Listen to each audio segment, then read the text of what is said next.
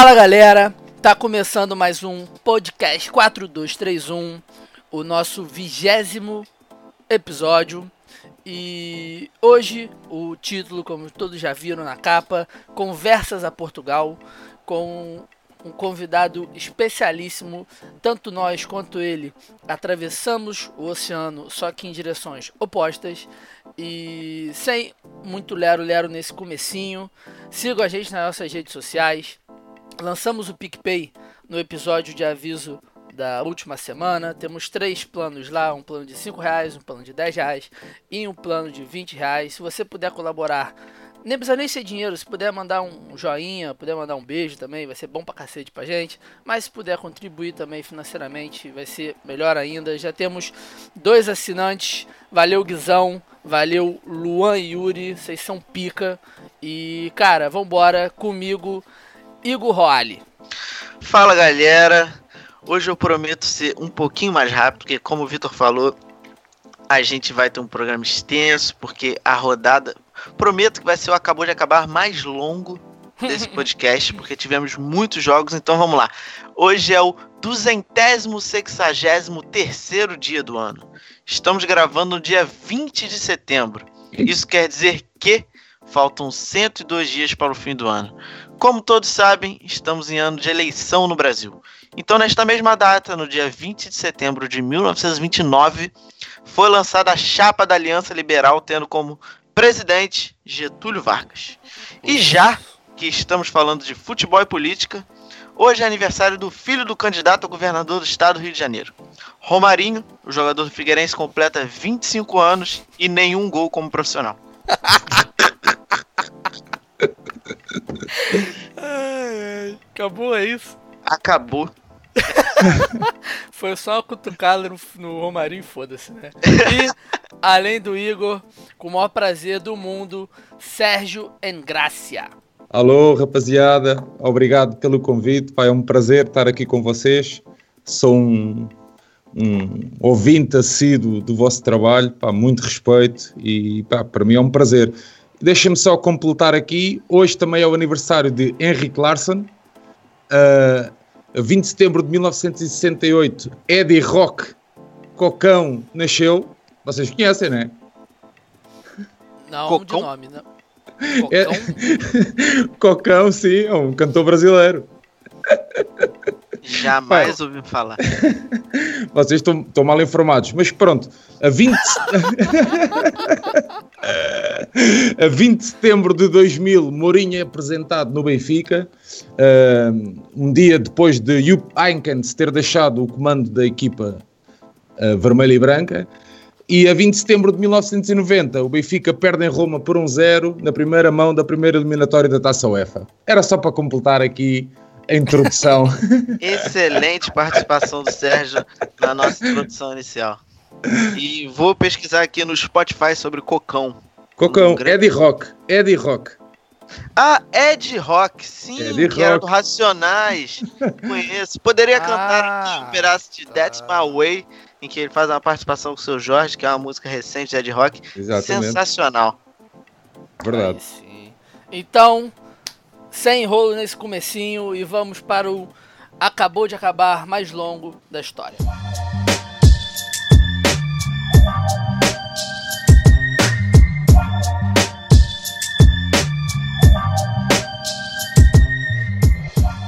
Acabou de acabar dessa semana rodada da Champions League, Libertadores, Sul-Americana, uma porrada de coisa para ser falada. Começaremos então com o mais importante, né?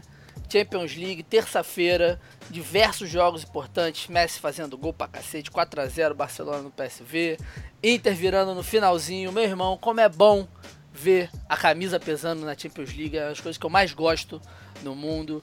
Borussia, a dificuldade para ganhar do Clube Bruges na, na Bélgica.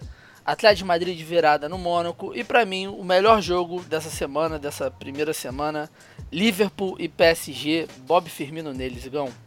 É, eu só queria salientar desse jogo do Liverpool PSG, que é uma coisa que a gente já fala há um tempo internamente, que é como o Milner é o melhor batedor de pênalti da história do futebol. Eu nunca Não vi só o melhor cara. batedor de pênalti, como o melhor batedor de lateral também. É, eu nunca vi esse cara errar um pênalti e um lateral. É o Henrique Dourado do Liverpool. E teve o gol do, do pirata Bob Firmino, né? Que Fenômeno. tomou uma, uma dedada no olho. Saiu Fenômeno. comemorando, imitando o pirata Barcos. E foi jogaço, jogaço. O Mané deu um, um drible no Neymar, que o Neymar está procurando ele até agora. O Neymar caiu numa piscina de tristeza e de choro. e o Neymar tá lá. Mas foi jogão, foi jogão. Mas é, o que tá. Fala, fala, termina, termina. ainda acho, concordo com você, que o melhor jogo dessa pena- Quer dizer, além do, do jogo do Liverpool, o jogo da Inter foi muito bom. É muito bom ver uma Foi camisa muito bom. pesada. Como aqui, como a gente diz no, no Brasil, quando a camisa pesa no varal, né? A camisa da varal, né? pesa. E, e foi isso. O, o- o gol no, no finalzinho, nos últimos minutos. Enfim, o Tottenham, como sempre, fazendo aquele jogo sujo, aquele gol feio, ridículo do Eriksen. E é isso. E aquele golaço do, do Dodô, quer dizer, do Icardi imitando o gol do Dodô do Fluminense na Libertadores. Contra o Arsenal de Sarandi. No jogo do Barcelona teve a chapada do Dembélé, que foi a chapada igual a chapada do Nenê, mas foi a chapada do Dembélé, que pra mim foi o gol mais bonito do jogo. E o Messi bom. Ah, usando o cheat e fazendo gol de falta com a mão. E você, Sérgio, viu algum desses jogos? Viu... Eu tava muito nervoso com o jogo de quarta-feira. Não, não. Vi o Liverpool com o PSG e vi o, o Inter com o Tottenham.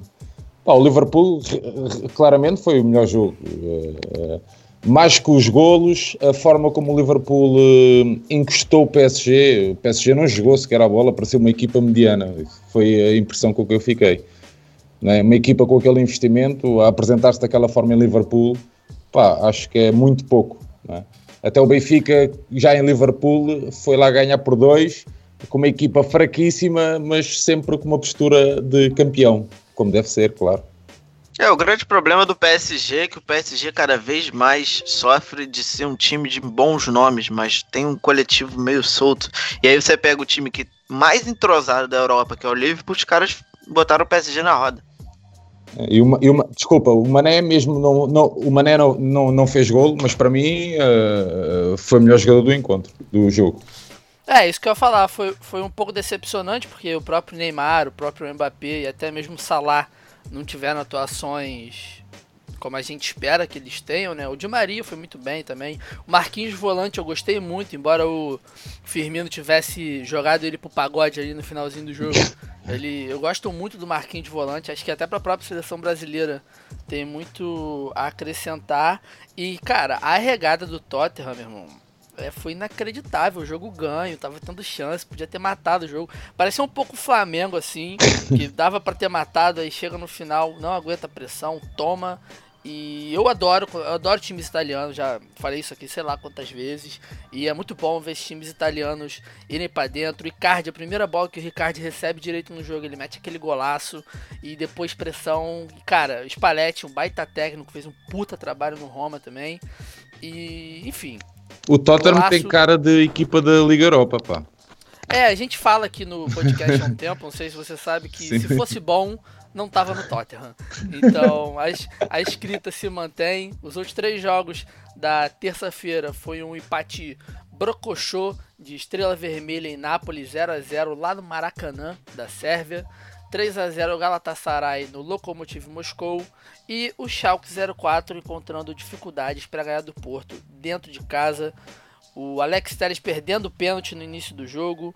Aí o, depois disso o Schalke conseguiu se, se manter dentro do jogo. Embolou, fez o primeiro gol. O Otávio, que não sei por que estão chamando ele de Otavinho, empatou o jogo.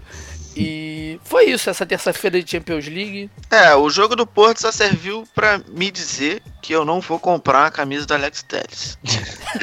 Mas você, mas a gente sabe que o seu fetiche aqui é no Militão, né? É do- Éder Militão, Militão. Ou, ou eu posso ficar em dúvida e acabar indo pro lado do Felipe, que é um zagueiro bem afeiçoado.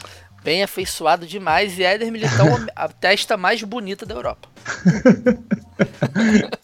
Por acaso o Militão eh, tem sido uma surpresa para mim. eh, e, e há quem diga, os analistas aqui portugueses, há quem diga que ele até pode fazer eh, muito bem uma lateral para começar de, de início no Porto. Vamos ver. O Alex Sim, Telles é é. eu não sei qual é a vossa opinião, mas o Alex Telles é, para mim é um, é um grande, grande jogador. É um grande jogador. O lance do Militão, cara, é que até na seleção brasileira, os últimos minutos do, do amistoso contra El Salvador, o Éder Militão jogou de, de zagueiro junto com o Felipe. Então, é, esse, esse é o grande trunfo do Militão para mim. Ele faz uma zaga muito bem ele joga na lateral muito bem. Ele é um cara versátil pra caramba. Mas ainda prefiro, ainda prefiro o Alex Telles a ele. Sim, sim, isso também sem dúvida. Isso. O Alex Telles, a quantidade de assistências que o Alex Telles teve o ano passado é uma coisa incrível. É, até porque o Militão ele é novo, né, cara? Ele apareceu até pra gente aqui no Brasil mesmo, nesse primeiro semestre, fez um campeonato paulista muito bom, entrou no brasileiro muito bem também. E o Alex Telles já é um pouquinho mais rodado, né? Ele já tá no, já tá no jogo, posso dizer assim, um tempinho maior. Mas é bom pro Brasil, Porto sempre ajudando o Brasil, né? Foi assim com o Casemiro, foi assim com o Danilo, foi assim com o Alexandro. E tá sendo assim com o Otávio, com o Militão, com o próprio Alex Telles, então muito bom também. Mas, mas sabes que, hum, que o, opá, pronto, o, nesse, nesse, o Benfica durante anos foi um, um grande. Hum, recebeu muitos brasileiros de qualidade, não é? Sim, vamos, Ricardo, vamos, chegar, vamos chegar lá. Vamos chegar a esse assunto. deixa, deixa, Deixa-me só dizer-te uma coisa, dizer-vos uma coisa, que hum, se calhar esperava-se muito mais de um Porto na Alemanha. Uh, eu acho que o Schalke não tem equipa assim para fazer frente ao Porto. E acho que o resultado, vamos ver, é muito enganador. O Schalke tem feito uma má campanha, não é, no campeonato alemão. É, eles terminaram bem a temporada passada. O próprio Naldo foi eleito o melhor jogador da temporada, o zagueiro Naldo brasileiro. E a gente esperava que o Schalke mantesse né, aquela, aquele ritmo, aquela intensidade de jogo. Essa temporada não tem sido o início assim. tem sido estão... meio beira. É, então parece que eles estão demorando né, para dar essa liga que a gente tanto fala. Mas fechado esse primeiro dia de Champions League. E vamos ao dia que importa ao Sérgio. De propósito, deixaremos o jogo do Benfica por último, né? Que é o jogo que temos mais a ser dito. Quarta-feira também teve Libertadores, depois a gente fala aquele esquema. Quarta-feira, a gente estava comentando sobre laterais, bons laterais. É, no jogo do Ajax e do AEK, embora o AEK seja um time fraquíssimo, um time grego fraquíssimo, o Tagliafico, cara, que foi o. Ele jogou no Independente, fez a final do Sul-Americano ano passado. com o Flamengo. Não acabou com o Flamengo, não, porque o jogo foi um lixo. Mas ele é um baita jogador, ele é um lateral muito jovem. Ele é muito, muito, muito bom mesmo. E Tem essa um duplinha ali. Essa duplinha ali, ele na ponta com o Alec, com o David Neres é. Exato. Pra dar tem, caldo. Tem um videozinho muito bom no canal do Ajax TV, do David Neres e do Talha Frico. Deixar essa dica aí antes da dica do livro. Dá uma entradinha no YouTube, um videozinho engraçado. Dois gols dele, 3 a 0 Ajax. E o time do Ajax é um time muito novo, né, cara? O Tagliafico, o Zieck, o próprio David Neres, Van de Beek, Dolberg. É um time que o Guizão gosta muito, né? Parece o, o time do Ajax. O time do Ajax eu tenho a impressão que todo ano ele joga com a equipe sub-23, porque não é possível. Só tem gente novinha, ele sai, sai para outros clubes, e aí o clube continua com a, a média de jogadores muito baixa de idade. É uma, eles têm uma, uma fábrica lá incrível, né, cara? Mó doideira. É, teve, teve um. Acho que foi temporada passada. O jogador mais velho, que eu vi um jogo assim, aleatório do campeonato holandês, do Ajax, o mais velho tinha, sei lá, 22 anos, 23 anos em campo. Era uma coisa interessante, de certa forma. Os outros jogos, Shakhtar Donetsk 2 a 2 dois gols de Maicon, ex-Corinthians, um golaço, o primeiro gol dele foi um... Dois gols de Maicon não, o segundo gol do Outro, Shakhtar foi, foi do, do Ismail. Ismail, convocado pelo Tite às pressas antes da Copa, que ninguém gostou, mas também ninguém conhecia ele direito. É... Manchester City, rapaz. Um Lyon 2. Fekir acabou de garantir a sua transferência na próxima janela para um time grande europeu. Com certeza, e o Fernandinho, Fernandinho já era. Está em decadência desde a Copa ah, do Mundo. Está fixado, lá, está fixado no meu Twitter como o Fernandinho me obriga a beber. Não, cara, sei lá. Foi um lance de jogo, cara. O cara roubou a bola dele. Vai fazer o quê, porra? Acontece. Você defende, você defende muito os jogadores ruins, Vitor. Eu não defendo ruins. Eu não de... eu... Meu amigo, se o Pep Guardiola falou que esse cara é o motor do time dele, não tô aqui para discordar de Pep Guardiola. Acabou. É isso. E essa careca do Fernandinho me encanta. É isso também. Tudo Qual bem. problema? Tudo bem. o jogo seguinte. Real Madrid baile na Roma, 3 a 0 O time Cara, da Roma. Teve um lance do, do Asensio. Não sei se você chegou a ver que o Isco fez um- uma jogada pela esquerda, cortou pra dentro, tocou pra ele. Ele veio girando e ele chutou pro gol, estilo Ronaldinho, olhando pra um lado e pro outro. Se essa bola entra, é Puscas na certa. time da Roma que se reforçou mal, né, cara? Perderam o. Perderam os comentou no episódio. É, eles perderam jogadores muito importantes, estão com um elenco muito jovem também. E eu acho que vai demorar também da liga, acho que essa Champions não vai ser pra eles não. Talvez eles busquem ali um terceiro lugar pra pegar na Liga Europa, enfim. E só pra fechar, rapidinho aqui, Vitória Pilsen 2 a 2 com o CSK Moscou, Young, ba Young Boys, Young Boys da Suíça tomou 3 a 0 do Manchester United, óbvio. Uma aula de futebol de Paul Pogba. Parece É, que mas, o, o monstro tá saindo da jaula. mas batendo bêbado, né? É, foda-se. exatamente. E agora os dois jogos mais importantes: Juventus 2, Valência 0. O que, que você achou da expulsão do Cristiano Ronaldo, Sérgio? Pá, eu. eh, os portugueses, a, a, a maioria dos portugueses não gosta muito do Cristiano. Que Mas eu. isso? É verdade, é verdade. Mas sabes que o português é assim, não gosta de outro português que tenha sucesso. é É verdade, é parece, verdade. até, parece até que colonizou o Brasil. Veio na Não. genética. É verdade, porque epá, eu, eu, neste caso, e ele até teve algumas atitudes menos corretas ah, para com os adeptos do Benfica, ah, pá, mas o gajo é um atleta fenomenal, estás a ver? E neste caso em concreto ontem, eh, se não fosse o Ronaldo, não tinha sido expulso. Percebes? É, porque verdade. aquilo não. Aquilo, eu já vi a é repetição N vezes, epá, não vejo ali nada sequer para um amarelo, muito menos para um vermelho. Não, É, vale talvez muito um mais. amarelo. Se o, juiz, se o juiz quiser valorizar o lance, ele dá um amarelo, aquela ah, não vai ter brincadeira no meu jogo. Sim, dá o Beleza, amarelo a cada um. porra, A cada um. Não é só. Vermelho é demais, cara. Vale muito mais pro juizão a foto dele dando um vermelho pro Cristiano. Ele vai moldurar essa Ah, foto, vai botar na casa dele. Ele nunca mais vai parar de olhar aquela foto. Mas com certeza não era pra expulsar. Já vi puxões de cabelo muito pior dentro da minha própria casa e ninguém foi expulso. E o pior Mas- que o árbitro, cara. Foi o É o sexto árbitro. árbitro, não é? O quinto. Não, mas Foi o é, árbitro- o árbitro foi o árbitro linha, não é? que- que Deu, a- É, deu ordem. O, árbitro que tava em campo, ele é um árbitro mega experiente, alemão, ele tem 43 anos, ele já apitou diversos jogos, já apitou Copa do Mundo, enfim. Confiou na palavra, né, do árbitro de linha, como o Sérgio disse. E é a merda, né? Porque aí o Cristiano Ronaldo ficar fora do próximo jogo e não foi nada, e enfim. E a forma, a, todo forma, a forma como ele reage, né? que tem corrido o, o, o- o Twitter, tem corrido o mundo, né? tornou-se viral. Uh, o choro, não é? Vê-se que é, de, pá, que é de um profissional. Isso, eu, eu aí, É, nesse é. aspecto, pá, eu. E, e eu acho que é, aquilo- é como eu vos digo: é, se não fosse o Cristiano, aquilo nunca tinha acontecido. Não, o choro super ok. O que dali é a vida do cara, ele sabe o quanto é importante a estreia dele na Champions League, pô, pelo, pela Juventus que investiu, que investiu, que a gente, todo mundo no mundo já comentou. Então, enfim, foi uma expulsão É. boba, uma expulsão ridícula. E... Eu acho que pesou muito pro Cristiano nessa, nessa reação exacerbada, exagerada do choro. Todo o peso que tá sendo colocado sobre ele, porque ele ainda não é o Cristiano Ronaldo na Juventus, entendeu? Então, logo com 28 minutos tiram isso dele, aí, é, como o Sérgio falou, é um atleta profissional, um cara focado naquilo ali, você tira. Porra, a chance dele mostrar de fato onde ele tem que ser importante, porque ele foi contratado para jogar a Champions League, ele foi contratado para a Juventus ganhar a Champions League.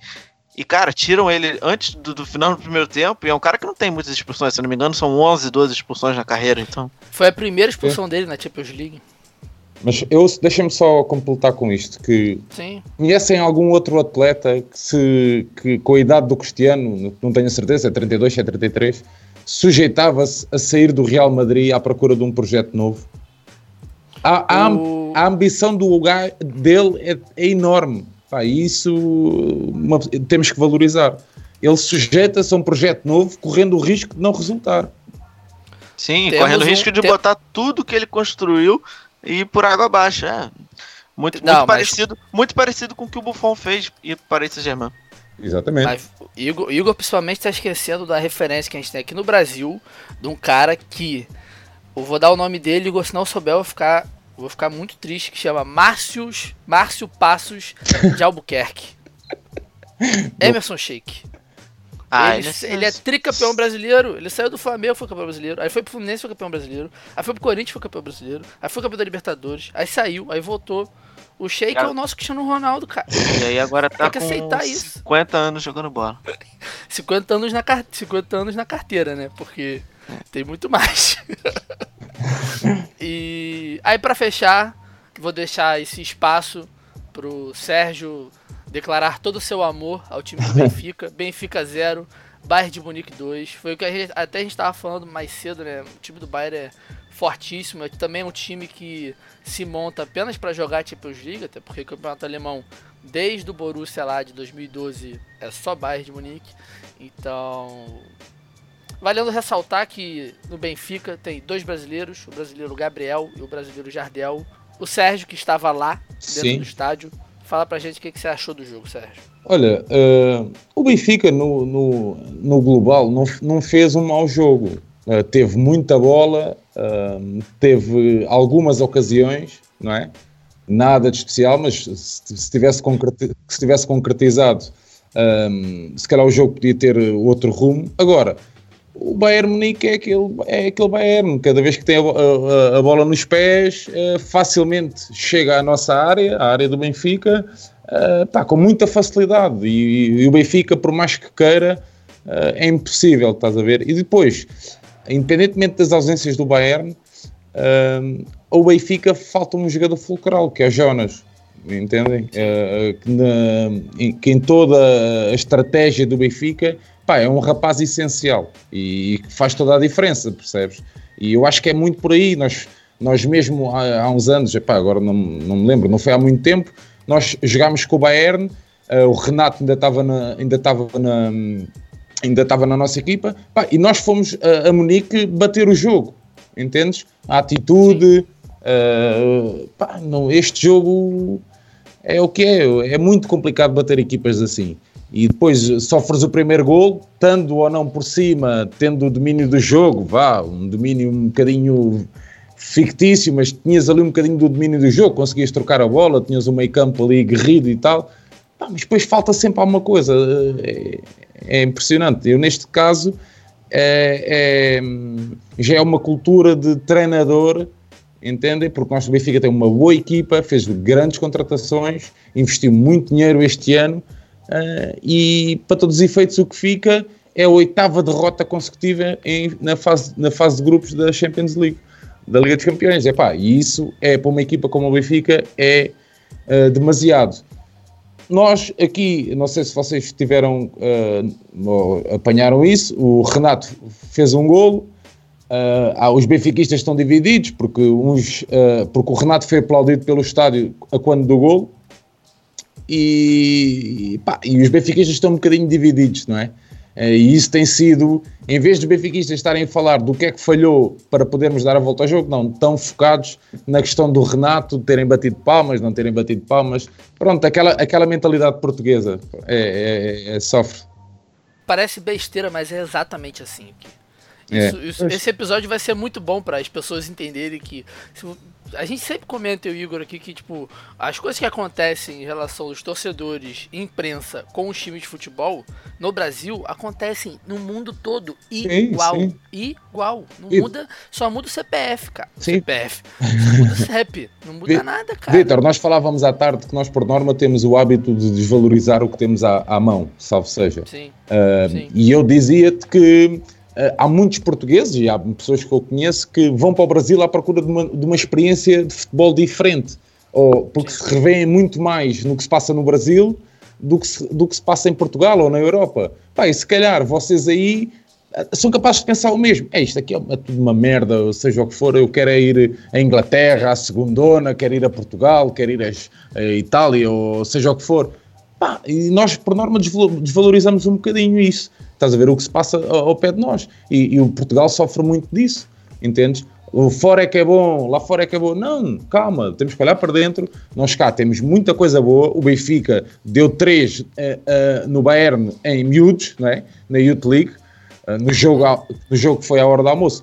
Ou seja, a nível de escolas, o Benfica está entre as melhores do mundo, isso não há dúvida.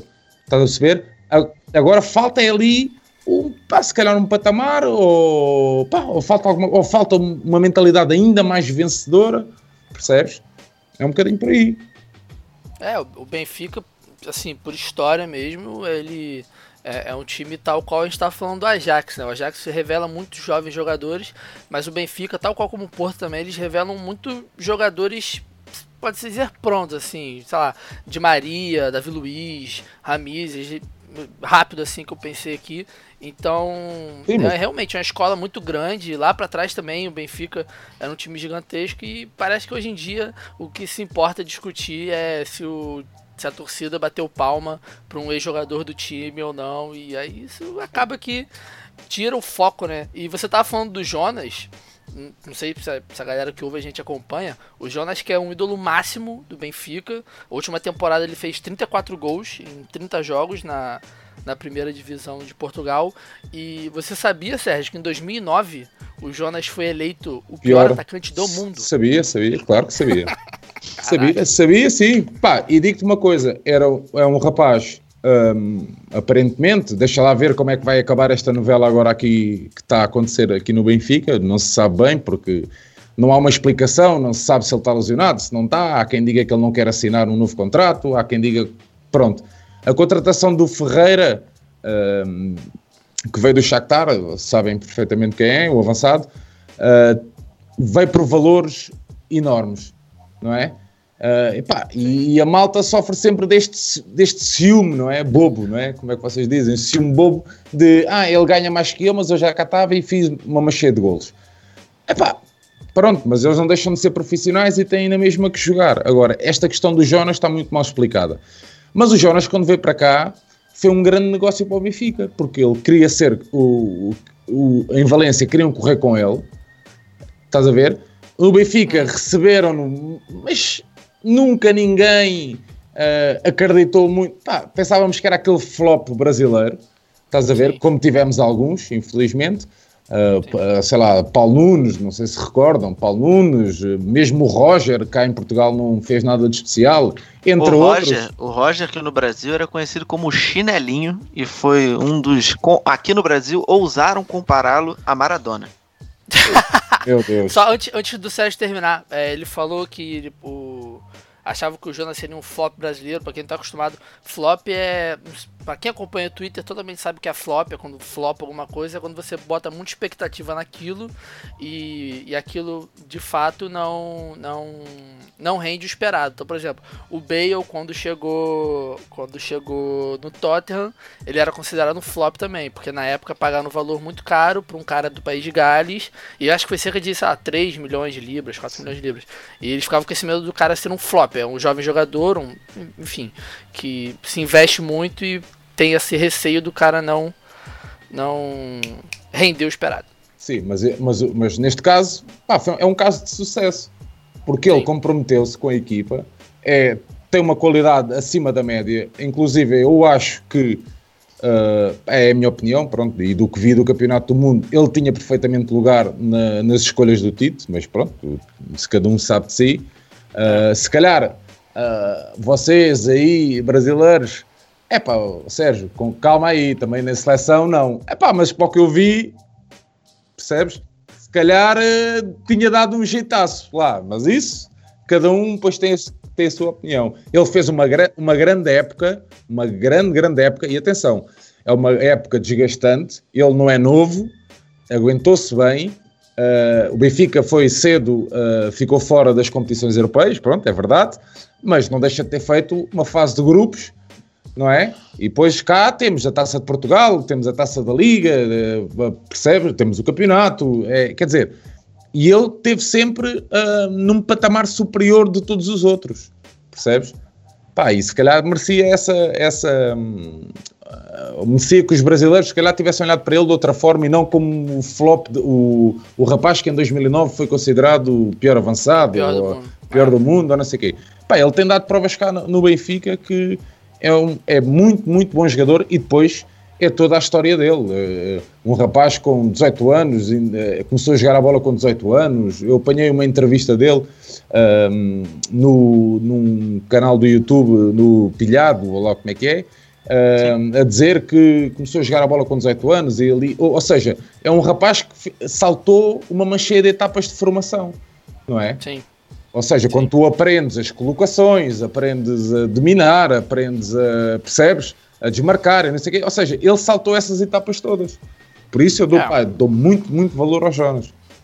É, acho que ele. Só pra gente fechar, né? Esse, pra gente uhum. também não ficar tão longo assim. O Jonas, ele tá muito marcado. Ele é muito marcado aqui no Brasil exatamente por causa dessa má fase que ele teve 2008, 2009, 2010, que ele foi eleito pior do mundo, pior atacante do mundo. Ele não foi nem eleito pelo brasileiro, ele foi eleito por um jornal espanhol. Espanhol, que sim. é mais bizarro ainda. E eu não discordo que ele seria uma boa escolha, não. Talvez eu ache, eu realmente achasse que o próprio Jesus e o próprio Firmino fossem nomes mais interessantes que ele, mas fosse ele o escolhido. A gente teve que engolir a convocação do Tyson, cara. Então, assim, se fosse o Jonas vindo de uma temporada com 34 gols em 30 jogos, numa liga que não é a maior liga do mundo, mas é uma liga competitiva, de times que sempre estão chegando em Champions League, Liga Europa e etc. Não seria ruim, só que aqui no Brasil, quando os caras são marcados, o, a gente Mas... tem um exemplo do próprio Hernanes. Lembra, Igor, do, daquele amistoso Brasil sim, e França? Sim. Que ele deu uma voadora no peito do cara. E foi sem querer, sim. não foi de propósito. Ele podia, ele podia ser eleito o melhor do mundo. Ele não ia voltar a ser convocado nunca. Então... É, mas não, não sei se essas marcas são tão. É posso usar a palavra marcante para o Tite, porque, por exemplo, Paulinho foi eleito o pior jogador da Inglaterra e foi para a Copa do Mundo. E o próprio Pedro Jeromel, que foi nosso zagueiro reserva, é, você mesmo citou em um episódio antigo, Vitor, que dos 10 gols contras mais feios da história da Bundesliga, ele marcou dois. é, mas. Durante a tarde até falávamos em privado sobre o Júlio, mesmo o Júlio, é, não é? Sim, está marcadíssimo, pá, pronto, pelas duas Copas. É, e ele é um, foi um goleiro fenomenal, foi eleito o melhor goleiro do mundo. E por causa de dois jogos, o cara aqui no Brasil. Ele tem muito apreço, não, não é mentira isso, mas ele também. As pessoas têm muito receio dele. Sempre, quando vão lembrar dele, lembram do 7x1. Então, bicho. É um problema. Vamos terminar. O acabou de acabar falando de Grêmio 2x0 no Atlético Tucumã. Beleza, Grêmio na semifinal da Libertadores, problema nenhum. Renato Gaúcho indo concretizar o plano de chegar no Flamengo ano que vem bicampeão da Libertadores, o que eu acho maravilhoso. E vamos direto para a expulsão do Dedé, né, Igor? Boca é, eu queria saber. queria... Cruzeiro 0. Cara, aquilo ali foi tão bizarro que eu acho que eu Você chegou a acompanhar, Sérgio? Rapidinho, Igor. Você chegou a acompanhar, é? Sérgio? Você soube alguma coisa disso? De? A expulsão do Dedé não, jogo não. do Cruzeiro e Boca Juniors, não, né? Não, não apanhei, não apanhei, não apanhei. Estava para ver o, o, o, Grêmio, mas depois, entretanto, deixei-me dormir, porque aqui passa horas mais... Muito tarde, né? Mais tarde, sim, e pá, com o pequenino. Queria ver eh, na terça, era de terça para quarta, se não me engano. Sim. Foi sim. de terça para quarta cá, sim. Pá, depois, entretanto, deixei-me dormir. Não apanhei, é, tá. não apanhei nada. Mas... Esta semana não apanhei nada, mas costumo acompanhar. Vai, termina aí, Gão. É, o que aconteceu, só para atualizar o Sérgio também, foi que o Dedé, que é um, um, zagueiro que passou por mil problemas de joelho, ele teve acho que três contusões seríssimas de joelho, ficou no total quase dois anos sem jogar. E é, no mesmo um joelho, no depois no outro. É, no próprio canal Pilhado, ele disse pro, pro Thiago Asmar que era o ano dele, então quer dizer, ele tava fazendo ele tá voltando a ser o Dedé de antes, ele foi convocado para a seleção brasileira, um jogador que tem apenas uma expulsão na carreira, que foi contra o Flamengo em cima do Williams. Vitor deve lembrar que ele deu uma levantadinha no pé que pegou no Williams. Ele foi Duas, dividir né, uma agora? bola. Sim, ele foi dividir, foi dividir uma bola com o goleiro do Boca Juniors, ele veio saltando da marca do pênalti e deu a cabeça, foi um choque de cabeça. E aí o, ju o juiz foi até o VAR e expulsou o Dedé, mas o Dedé mesmo disse, cara, nem que eu fosse doente mental, quando que eu ia querer agredir um jogador usando a minha própria cabeça? A, a, o perigo desse lance é tão grande de dar uma merda, então quer dizer, repercutiu no mundo inteiro de uma forma tão negativa que não tem como isso não ser investigado, não ser olhado Cara, não vai. Outros olhos, não vai. Não, não Aconteceu vai, o que com a Marília? Aconteceu o que com a Marília lá do jogo do Boca Corinthians também? Justamente Porra foi pelo nenhuma, papo que a pô. gente teve sobre a Comebol, que é a falta dos clubes brasileiros se unirem contra essa entidade que todo ano cisma em fazer alguma coisa. O Ávila Igor. acabou de ser pego pelo mesmo esquema do Santos e não foi expulso.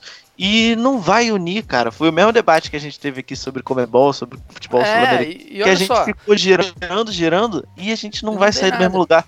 Porque, infelizmente, no hablamos castelhano. Não, óbvio, mas eu vou te falar também, eu não vou ser nem um pouco hipócrita, cara, porque na final da, da Sul-Americana da temporada passada e no jogo contra o River Plate esse ano também, com árbitro de vídeo, o caralho que fosse, Flamengo foi roubado também, foi operado, teve um pênalti inexistente, aí quando é, é eu sinto na pele, é porque eu torço pro Flamengo, aí ninguém vem zoar, falar de cheirinho, fala do caralho, meu irmão, eu quero mais que se foda também, cara, quando isso acontece, sacou? Não vai unir, até porque da última vez que uniu, lá no Clube dos 13, que teve lá aquela questão toda de 87, o que aconteceu depois? Time fazendo, falando, sacaneando o Flamengo, o Flamengo não foi campeão de 87. Então, meu irmão, cada cachorro que lamba sua caceta, sacou? Quer ficar puto, fica puto. Hoje é o Cruzeiro, amanhã é o Flamengo, depois amanhã é o Corinthians. E vai ser assim, cara. E isso também. eu- o que eu fico puto, que eu acho que os times podem se unir, não é nem questão dessa situação dentro de campo. Que eu acho que dentro de campo, cara, impossível, não vai mudar nada. Mas é na situação de bastidor.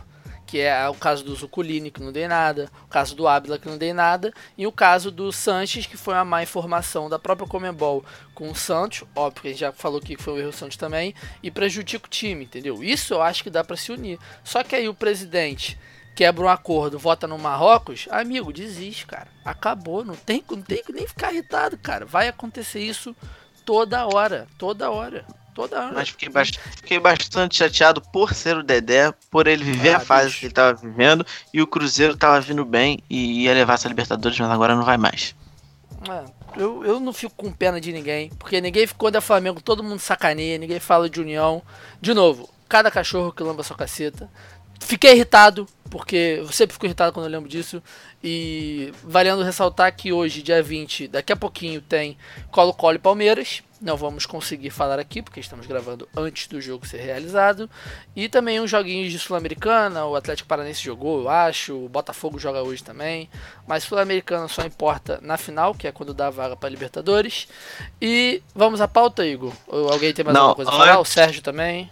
Antes, eu queria falar que o Arsenal venceu de 4 a 2 hoje, na Liga Europa. Muito bem lembrado, esquecemos da Liga Europa. A Liga Europa, para quem não está acostumado, é a Sul-Americana da Europa, que tem 1 zilhão de jogos, são 32 grupos, né? São quantos grupos? São diversos grupos. É muito grupo, quantos grupos são? Esses são. Vai até Eu- o grupo L. L. Então é grupo pra cacete. E os jogos interessantes que a gente pode falar. Ah, o Sevilha goleou, esperado. O... Chelsea ganhou de 1 a 0 com o gol do William. Tinha um golaço do William, jogadaça do, do Sarismo. O Dudelange, estreante de Luxemburgo, perdeu pro Milan com gol do Higuaín, 1x0 em Luxemburgo. Arsenal 4x2, Igor falou. O, O Sport time de 2x0. Lisboa ganhou de 2 a 0 O que mais? Um Dinamo de Zagreb, papapá. Um jogo muito incrível que foi entre dois irmãos, né? O Red Bull Leipzig e o Red Bull Salzburg. O Salzburg ganhou do Red Bull Leipzig na Alemanha por 3 a 2 Bayer Leverkusen, rapaz, ganhou de 3 a 2 também do Ludo Goretz. Lá... Do querido Paulo Tuori, De onde é o. Ludo Goretz mesmo, Igor? da Bulgária. Bulgária ganhou. O Ludogorets que deu uma pressãozinha, cara, no. No, no Bayern abriu 2 a 0 mas aí o Bayern Leverkusen muito mais time.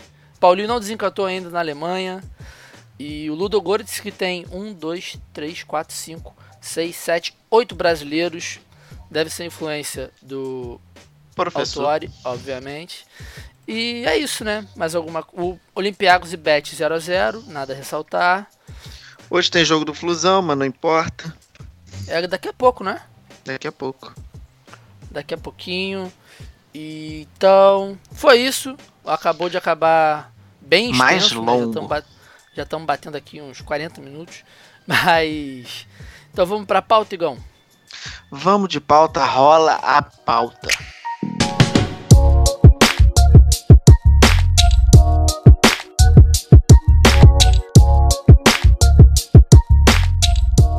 a nossa pauta Conversas a Portugal. Estamos com o Sérgio aqui e eu vou dar a honra do Igor começar esse papo, porque já avisamos diversas vezes. O Igor está indo para Portugal. Hoje, é, para quem está ouvindo, é amanhã, mas pra gente é depois de amanhã. E de, aí depende do espaço-tempo que você se encontra. E vai que é tu, Igão, pode começar. Bom, como o Vitor já ilustrou e já destilamos em outros episódios, no sábado, dia 22, aproximadamente às 7 horas da noite aqui do Brasil, estarei indo rumo a Portugal. É, é uma piada interna, o Sérgio talvez não entenda, mas é a nova Barra da Tijuca do Rio de Janeiro, que é, é o lugar onde todos os brasileiros estão fugindo dessa situação em que vivemos. Eu estou indo fazer um curso, eu vou voltar, vou ficar nove meses, vou visitar familiares. Meu avô era português, meu pai é português, e eu tenho laços com a terrinha. Estou indo pela primeira vez à Europa, primeira vez conhecer é, esses mares que não sejam o Atlântico. E é isso. Vamos, vamos abordar sobre o futebol em Portugal, exatamente é, acho que já demos uma pincelada antes de como vai ser esse papo, que é muito parecido do que rola aqui, rola lá também, que é a desvalorização do campeonato nacional. Mas vamos falar mais de vivência, vamos falar de lugares. O Sérgio vai encher a gente de dica, me encher de dicas, isso que é o mais importante. Eu estou usando esse episódio para me beneficiar na minha viagem. Mas é isso, deixar agora na mão do nosso convidado. Ô Igor, vais para onde já agora? Para Braga, não é? Vou para Porto. Para o Porto mesmo? Sim. Ah, ok. Pá, pois. Uh, e vais, vais montar bases lá, vais ficar mesmo por lá. Não é? Vais, não, estudar, volto... vais, vais, estudar na faculdade vou... lá. Eu vou estudar, vou fazer um curso de design gráfico e volto em junho do ano que vem para o Brasil. Ah, ok, ok. Pronto. É o tempo de ter um filhinho aí, né, Igor? Meses, tá Fefe. Dá, ah. dá pra vir um boneco, né? Aí, é uma boa ideia, tá? Peraí, deixa eu mudar um pouco. É uma boa ideia, tá? Que aí o molecote já vem com um passaporte. Só isso. é, é, é isso que eu tenho pra o, acrescentar. O Igor vai para o Porto. O Porto tem duas grandes equipas, pronto, que é o Futebol Clube do Porto e o Boa Vista, não é? Nenhuma, nenhuma delas merece a tua especial atenção. Basicamente é isso. Nenhuma delas. mas tens um. Não, mas vale a pena ir uh, aos dois estádios. São dois estádios um, preparados para o Euro 2004. O do Boa Vista um, é um estádio muito inglês. Uh, aqueles estádios pronto, com uh, toda, todo com a cobertura. Isso, como se fosse um quadradinho, né? Bem é, ex exatamente, exatamente. Por acaso foi um estádio onde eu já tive um, um infarto. Que isso, cara? É verdade, é verdade. Em, dois, em, dois, em 2003 tive lá um infarto, porque aquilo é muito alto, sabes? A bancada de cima é, é, muito alto. Sim. E eu tinha, e tinha e tenho uh, vertigens. Mas pronto. Putz. Mas no norte tens muito tens muitos sítios para ir. Tens agora uh, a segunda divisão uh, em Aveiro, que é ali perto, onde tens equipas como a Lourosa, como o Lamas, como o Espinho, são equipas com alguma história uh, em Portugal e que movimentam uma massa adepta enorme.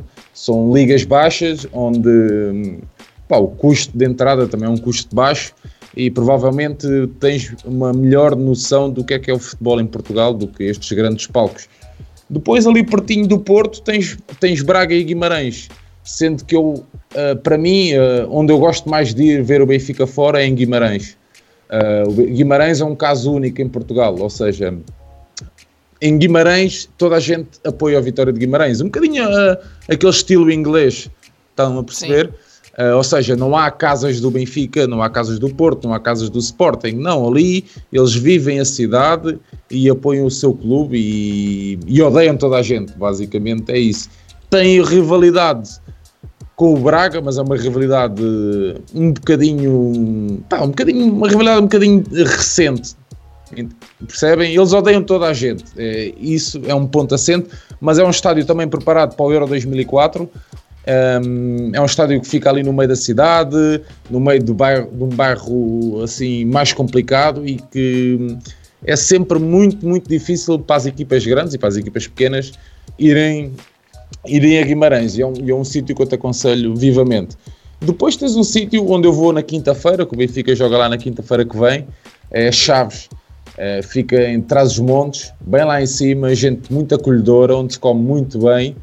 Uh, fica longe de Portugal, uh, de Portugal, fica um bocadinho longe de, de, Lisboa, mas fica um bocadinho mais perto do Porto. Uh, sabes que as, a maior parte das equipas são todas sediadas no Norte onde estão as grandes, estão as grandes fábricas e onde há mais capital de investimento. Por isso tens equipas como a Paz de Ferreira um, e por aí que é tudo sediado, sediado a norte. Por isso tens muita, muita oferta de futebol aí em cima. Tens uma equipa que é o Leixões, que é uma equipa em Matosinhos, fica ali pertinho do Porto, que é uma zona pescatória, um, são adeptos muito ferranhos, têm tido alguns problemas agora também por causa da, da constituição da SAD, estão-se a, a, tentar separar também, mas é um sítio em que, que deves ir. A Vila do Conde é outra zona, é, o Rio Ave está na primeira divisão e é uma zona onde tu também tens que ir, porque são pessoas ligadas ao mar, que vivem o futebol muito intenso, intensamente, uh, e o metro eles chamam lá, eles chamam no norte o andante, o metro uh, à superfície, chega a essas áreas todas, por isso facilmente vais ter acesso um, a, a, a, conseguir ver futebol sábados e domingos se quiseres.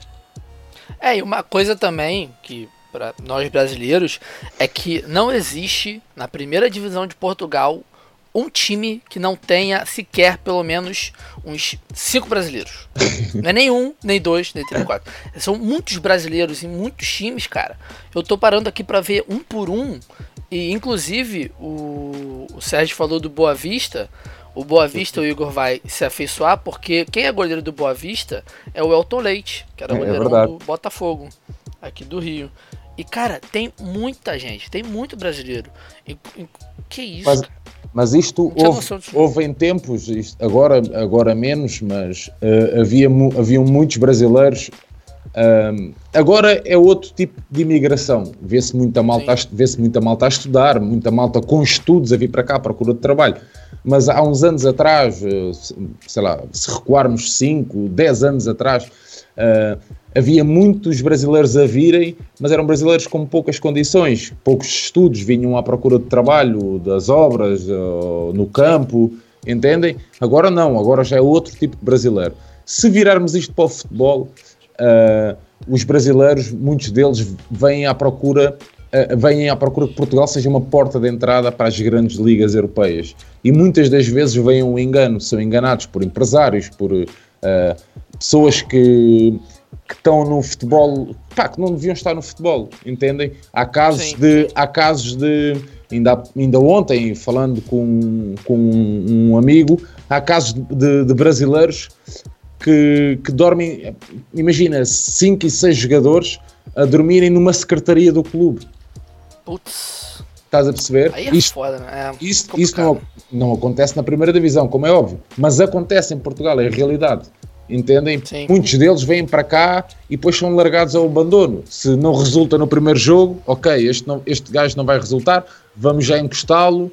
Uh, uh, ou seja, muitos deles também vêm ao engano. Infelizmente acontece muito isso e em Portugal deve ser o país da Europa onde uh, a, maior, a, maioria dos brasileiros uh, passa por grandes, grandes dificuldades. E é pena, estás a perceber? Nós vamos à procura do mercado mais barato, não é? Porque o Brasil, o, o Brasil é caro, é nos Flamengos, é nos Corinthians, é nos Santos, mas na, na, nas segundas divisões encontras bons jogadores Sim, sim. Está a ver? Muitos bons jogadores uh, a preço que para o português é barato. Entende? É, famoso, famoso que a gente chama aqui de a preço de banana. É. Tão barato que é, você consegue comprar esses, esses bons jogadores. E uma coisa que eu queria te perguntar, que eu acho que eu e o Igor nem tinha comentado isso antes, acho que seria muito maneiro se o Sérgio falasse como foi a, a dentro de Portugal, e o Sérgio que vive o futebol bastante, a gente vai comentar mais um pouco isso aqui na, daqui a pouco, né? É, como foi o caso do, do, dos jogadores do esporte, da torcida do esporte, aquele quebra-quebra que teve, os jogadores sendo agredidos, vários jogadores também saindo, saindo do, do clube, rescindindo o contrato. Queria que, que. Acho que seria interessante se o Sérgio pudesse contar pra gente como rolou isso lá dentro. Isso, pá, eu, a, a, história de como aconteceu, acho que é mais ou menos, é mais ou menos público. Está uhum. para se descobrir quem é que terá sido uh, o mandante, não é? Uh, muitos acreditam que teria sido o presidente, uh, nunca pensando, como é óbvio, que aquilo uh, chegasse àquelas proporções, mas eu próprio, não é? nunca naquelas, nunca naquela, naquela proporção, mas eu próprio já fui pedir satisfações, entendes? Quando eu acho que, pá, que um jogador não rende porque não quer, percebem? Uh, pá, eu próprio já pedi satisfações, nunca parti para aqueles atos de violência, como é óbvio, uh, mas isto Repara, as claques é um, é um parente pobre cá em Portugal, não é? Nós chamamos claques, torcidas, as torcidas organizadas é um parente pobre. Ou seja, a mínima coisa que tu faças, eles querem que uh, o adepto, o ultra, o, o membro da claque, sirva de exemplo para a sociedade. Percebes? Quando há pessoas, é. há pessoas boas e más em todo o lado. Eu tenho defendido isso. E se vocês acompanham o meu Twitter, sabem que eu ando sempre a bater, mesmo na PSP, eh, nos órgãos de, de, eh, diretivos e tudo, porque é assim, há pessoas boas e más em todo lado, não é? Há polícias que roubam, há polícias que matam, há polícias que traficam, e, e tu vais meter toda a gente no mesmo saco? Não é? Sim. Não, não, é, não, podes, não, não podes meter toda a gente no mesmo saco. É, é como era o que eu defendia. Enquanto eu tive, como eu vos disse, enquanto eu tive responsável por uma torcida, não é? Eu exijo respeito, porque eu não sou nenhum criminoso, sou uma pessoa que gosta de ver o futebol de uma forma diferente. É, então, aqui no Brasil, é, a gente chama isso de, de a gente chama isso de organizadas, e as organizadas aqui são muito mal vistas, porque se tem problema em estádios, se tem problema de criminosos, são, são sempre envolvidos esses torcedores da organizada, e uma tarde, né, eu estava conversando com o Sérgio, ele comentou que ele foi presidente, né, de uma de uma Sim o líder de uma torcida do Benfica durante cinco anos. E, e como é que funcionava isso? Era, era, eram os ultras? Porque realmente pra gente fica um pouco longe, assim. O que eu sei dos ah, ultras é, é, um pouco parecido com as organizadas ruins aqui do, do, do Brasil. Não, isso é o nome, é, é o nome que tu queiras dar. Não é, o ultra não é, não é sinónimo de ser ruim, nem bom. É, é ultra uma forma de estar no futebol e na bancada. Ponto. Uh, no, no, no, caso do Benfica, tens duas um, uma sediada no topo sul né, do estádio, outra situada no, numa curva norte, pronto, em pontos opostos do estádio, salvo seja. Uh, uma muito maior, que é a, a situada no, no, na, na, sul, que são os No-Name Boys, e outra situada na norte, um, um, um bocadinho mais pequena, que são os Diabos Vermelhos.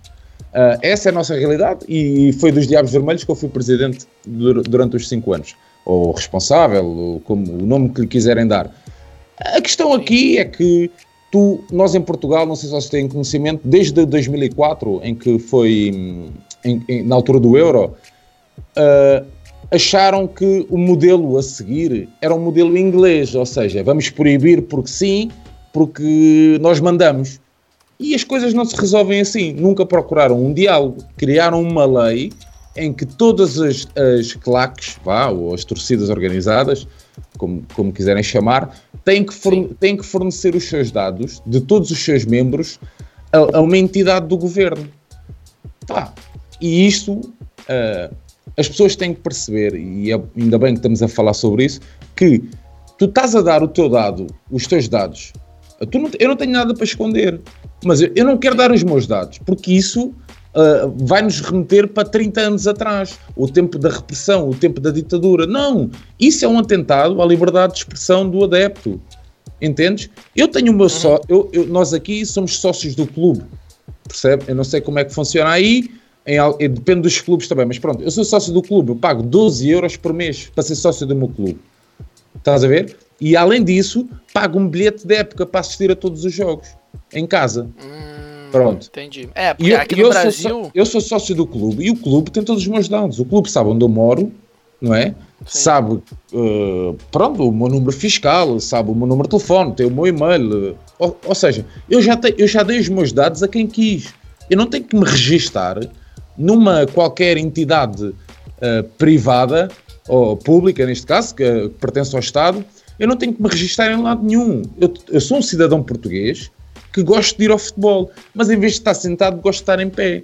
É uma coisa, é uma coisa muito é simples. Só, é só um estilo que acabou por causa de torcedores ruins, né? Como você estava falando. Sim, acabou exatamente. ficando mal visto. E aqui no Brasil, só para te dar também um pouco de uma luz sobre isso, a gente não tem esse. Poucos times, eu não, acho que ou, ou não tem, ou um outro time vai ter essa questão do bilhete do adepto, como você disse. A gente não consegue fechar um ano inteiro para ir no jogo, entendeu? A gente, eu, por exemplo, sou sócio torcedor do Flamengo, eu pago uma quantidade X e tenho o direito a comprar o ingresso mais cedo, o ingresso um pouco mais barato, mas só. Eu não tenho, eu não voto na, na pois, nós aqui votamos. nas eleições, eu não, é só uma questão mais comercial do que presencial dentro do, do clube, né? Não, e também não, nós, tem nós quem é aqui... é sócio do clube. Pois, nós aqui é assim, é sócio é sócio, pronto. E depois, mediante o tempo de, de associado que tu tenhas, estás a ver? Imagina, uhum. de 0 a 5 anos tens direito a um voto. De 5 de cinco a 10 anos de sócio, tens direito a 10, a, a 10 votos. E pronto, e, e, o sistema é assim até 50 votos por, por sócio. Estás a perceber? Ou seja, Sim. tu fazes parte, tu decides, não é? Tu chegas a uma assembleia de clube e tu podes decidir. Entendes? Por isso é que eles agora estão a tentar, no caso geral e não no caso do Benfica, estão a tentar mudar a lei, porque uh, uh, as, as, organizadas do Benfica não se vergaram a esta lei e daí terem tido muitos problemas desde 2004 para cá. Imagina, uh, nós vamos a um jogo fora, Uh, não podemos levar faixas, não podemos levar bandeiras, não podemos não sei o quê, só podemos levar com o símbolo do clube, não podemos levar com uma língua dos Rolling Stones, não podemos levar com, com o símbolo do Chicago Bulls. Ou seja, não podes levar, só podes levar uma bandeira que tenha o símbolo do Benfica. Não podes levar uma, um pano que diga Diabos Vermelhos, não podes levar um pano que tenha a sigla do Non Boys. Não, não podes. Percebes? E agora, uhum.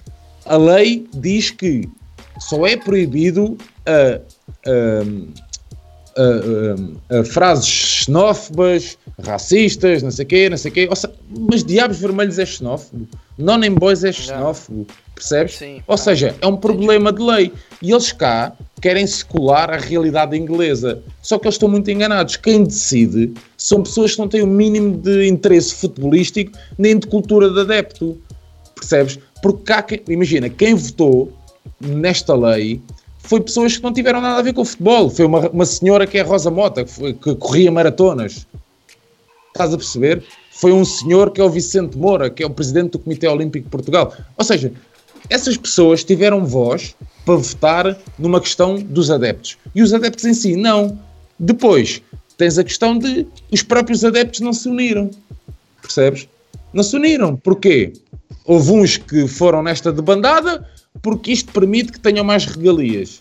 Percebes? Do clube. Sim. Houve, outro, houve outros, que é o nosso caso, que fizer, fizeram, fizeram uh, pronto, uh, vincaram a sua posição pá, e têm sofrido estas perseguições ao longo dos anos, enquanto o Benfica não conseguirem, como instituição, uh, combater a lei, é? e é essa a nossa intenção desde 2004, e é essa o, a sensibilidade que nós temos junto do clube, que, o Benfica use o seu poder de ser um grande clube para tentar sensibilizar os deputados da Assembleia, que é uma lei inconstitucional, é? é um atentado à liberdade é? de um cidadão e de um adepto. Enquanto assim não for, vamos estar uh, constantemente a levar com isto. E depois é, houve problemas, está bem, mas houve problemas porquê? Vamos tentar perceber porque é que houve problemas.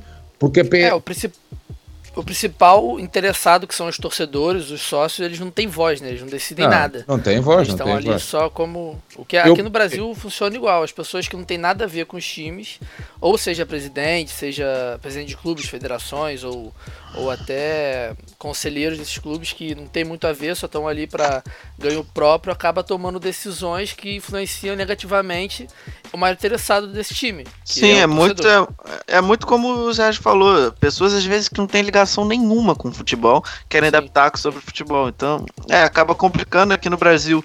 No Rio de Janeiro menos, em São Paulo é mais complicado ainda o lance das torcidas organizadas. Em, em Minas Gerais, por exemplo, a torcida do Cruzeiro, o, o, o próprio Cruzeiro rompeu o, a ligação total com as torcidas organizadas, porque aqui é normal você entregar um número X de ingressos para a torcida organizada, você Sim, aqui também, viagens. Aqui, também. aqui faz isso também. E, em Minas Gerais, no Cruzeiro, eles acabaram com isso, e alguns clubes estão seguindo o caminho do Cruzeiro também, está cada vez no afastando é mais. Ainda. E cada vez. Ah, o Sul tem uma característica muito parecida com o futebol argentino e uruguaio também. Então, é, é a característica do íntia, do, do torcedor Sim. Sim. É, raiz, como a gente chama. Então. Mas aqui no Rio de Janeiro, nem tanto, São Paulo, eles estão pegando muito no pé. Mas é isso, é cada vez mais afastando quem de fato gosta de futebol do estádio. Aqui no Brasil a gente ainda tem problemas. O Sérgio até alertou no Twitter sobre preço de ingresso, que é uma parada Sim. que eu queria entrar aqui no Brasil.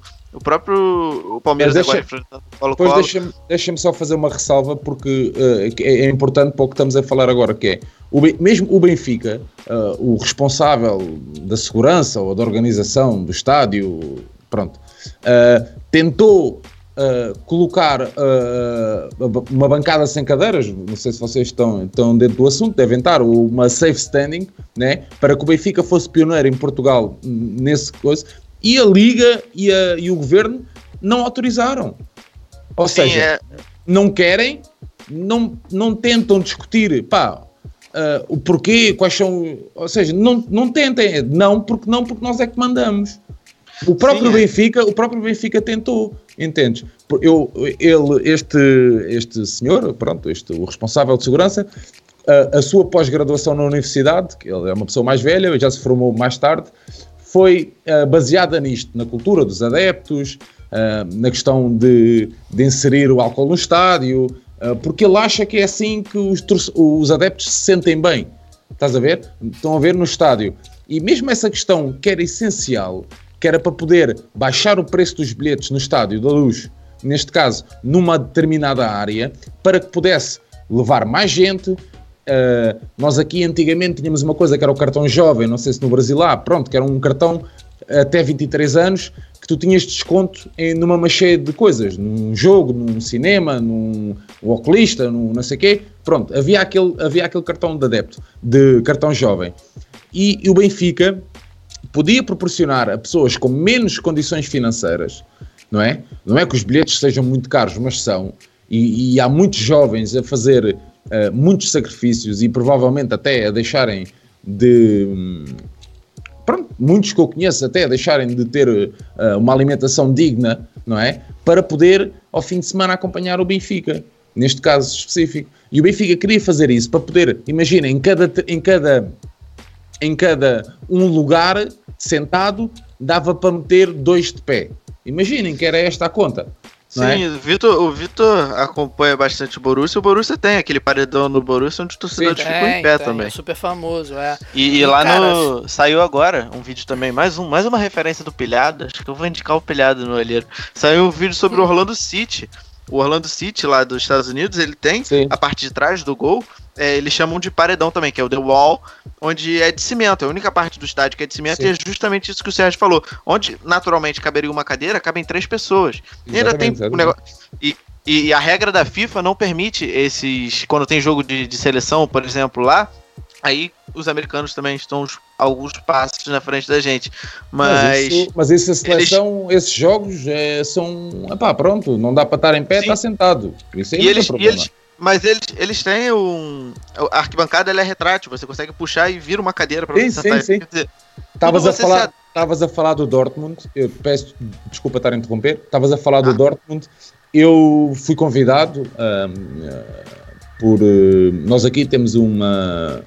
Uh, um, um, oficial de ligação ao adepto, que é um funcionário do clube que lida com os adeptos. Pronto, básico, a função é esta. Sim. E eu fui convidado pelo oficial de ligação uh, do Dortmund e fui ver o Dortmund com o Schalke. Uh, há, foi na altura, era há 4 ou 5 anos atrás. Fui ver o Dortmund com o Schalke para perceber um bocadinho uh, das ideias deles, o que é que eles estavam a planear. Na altura, eles estavam a planear, inclusive, fazer, colocar a safe standing no setor visitante, ou seja, permitir a que os adeptos adversários consigam trazer mais gente. Ou seja, isto é uma Sim. cultura completamente à parte. É, são, é, eles estão muito à frente nesse aspecto, não se importam. Têm um, eles têm um setor de 3 mil e sem cadeiras conseguiam meter, por exemplo, 5 mil. Ou seja, havia 5 mil pessoas do clube adversário que podiam vir, não é? Eles, têm, eles estão tão à frente nesse aspecto que eles criam condições para que as pessoas venham ao estádio deles, mesmo que sejam os adversários. E eu vivi essa experiência lá de perto, uh, inclusive estivemos no museu deles, uh, passei pela bancada, estive na sede da, de Unity, uh, foi uma experiência pá, super gratificante esse fim de semana e trouxe para cá também um bocadinho dessa ideia, percebes? Que nós temos que nos colar, em Portugal nós temos que nos colar é a realidade alemã e nunca a realidade inglesa ou italiana ou francesa ou espanhola, não. Ah, o nosso, o nosso foco tem que ser a realidade alemã, onde tu pagas, onde eu fui ver o Carlos, Carlos Zeiss que foi um, era um clube mítico na Alemanha, que estava na quarta divisão, ah, e eu fui ver e paguei 5 euros pelo bilhete. O estádio estava cheio. Percebes? Eu cheguei, é, eu cheguei falta na essa percepção, né? É. E foi, tivemos esse fim de semana, foi ver o Dortmund com o Schalke, depois fui ver esse, o Carl Zeiss e fui ver o São Paulo. Ou seja, tudo para beber um bocadinho uh, da cultura alemã para poder trazer para Portugal. Eu trago Já para que... Portugal, diz, Não, não, pode terminar. É, eu, eu, trouxe para Portugal uh, algumas ideias de melhoramento entre elas uma fanzone e não sei o quê, que o Benfica conseguiu implementar. Agora, tudo o resto o Benfica não consegue, porque há muitos entraves na, em quem manda em Portugal. Na lei, né? É, na lei, sim. Já que, já que estamos falando sobre cultura de estádio, uma prática que eu tenho é porque eu estive recentemente na Colômbia, assisti um jogo do Milionários e uma coisa que eu gosto... um cachecol. Trouxe um cachecol do Milionários pro Vitor e Exatamente, lá tem umas torcidas muito pesadas, onde ocorre tráfico de droga no meio da torcida, é bem pesado na Colômbia. Pablo Escobar, né, papá? Lá é complicado. Eu, eu, é, essa história é boa. Eu, sem querer, eu peguei um táxi, pedi para ele me deixar de um lado do estádio, ele me deixou do outro lado do estádio, exatamente onde estavam esses torcedores. E cara, as, os policiais, eles pareciam Rangers, eles pareciam uns robôs. E, e, o negócio era sério, ele tive que passar no meio, de cabeça baixa. Depois você reclamou andando. que te abordaram lá com droga, achando que você tinha droga. Te no... foi, Marcaram a tua cara, meu irmão. Foi Aí depois onde você fosse, você achava que você tava com droga. Mas enfim, quando eu estava lá, a primeira coisa que eu fiz foi fazer o quê? Comer. Eu me atrevi a comer todos os pratos típicos do estádio lá. Umas comidas totalmente sem gosto, outras muito boas, com uma carne de porco que eu não lembro o nome. Eu queria saber sobre as comidas típicas de estádio português. O que, o que aqui no Brasil a gente tem o cachorro quente como principal. Churrasquinho, porra. O churrasquinho. Churrasquinho de alcatra ali do Maracanã, pô. E, e na parte de dentro o cachorro quente. Eu queria saber, em Portugal, quais são as Olha, comidas típicas de estádio? Em Portugal, na parte de dentro, não comas nada. Né? Dentro, dentro, do estádio não vale a pena estar a comer nada porque os, preços, os preços são absurdos e não, não justifica. É.